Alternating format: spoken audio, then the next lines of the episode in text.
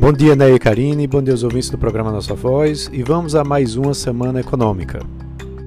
Depois de uma decisão do COPOM, do Comitê de Política Monetária, em elevar a taxa de juros básica da economia, a Selic, em 0,75 uh, para 2,75 ao ano, e isso ter agitado bastante o mercado na semana passada, a gente tem na próxima semana uma agenda um pouco mais tranquila mas com alguns indicadores importantes, principalmente aqui no Brasil, mas também lá nos Estados Unidos. A gente segue com uh, uma expectativa muito importante com relação à evolução da pandemia do coronavírus aqui no Brasil. O Brasil tem é, tido um destaque negativo, é, inclusive internacional, com sinais de que a pandemia está fora de controle né, por aqui podendo levar a medidas ainda mais drásticas dos governos estaduais e de prefeituras, o que levaria, o que pode levar a um impacto grande na economia que já está bastante fragilizada. São Paulo, por exemplo, decidiu antecipar cinco feriados já a partir é, da sexta-feira do dia 26 e vai ficar com estabelecidos, estabelecimentos fechados até o dia 4 de abril. Aqui em Pernambuco, a gente tem uma situação de lockdown até o dia 28, mas se a, a situação não melhorar, pode ser que o governo do estado também tome decisões mais fortes. É, a gente tem a ata do COPOM,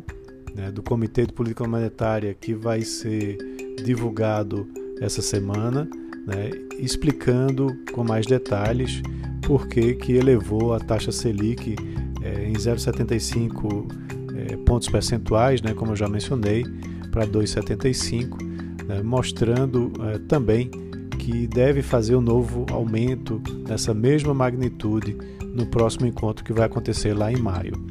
Ah, então, esse, esse documento será divulgado na terça-feira e pode trazer novas sinalizações e maiores detalhes com relação à visão do comitê para o cenário econômico brasileiro. É, e o que chama bastante atenção né, é a pressão uh, inflacionária que fez com que o BC elevasse os juros. Uh, na terça-feira sai o relatório trimestral de inflação, que é importante, apresenta um diagnóstico bastante interessante sobre o comportamento da inflação. E na quinta-feira a gente vai ter a divulgação do IPCA 15, referente ao mês de março, né, que serve como uma prévia para a inflação desse mês como os preços, os preços estão com a trajetória de alta, é, essa estratégia do Copom em subir juros de forma mais incisiva é, também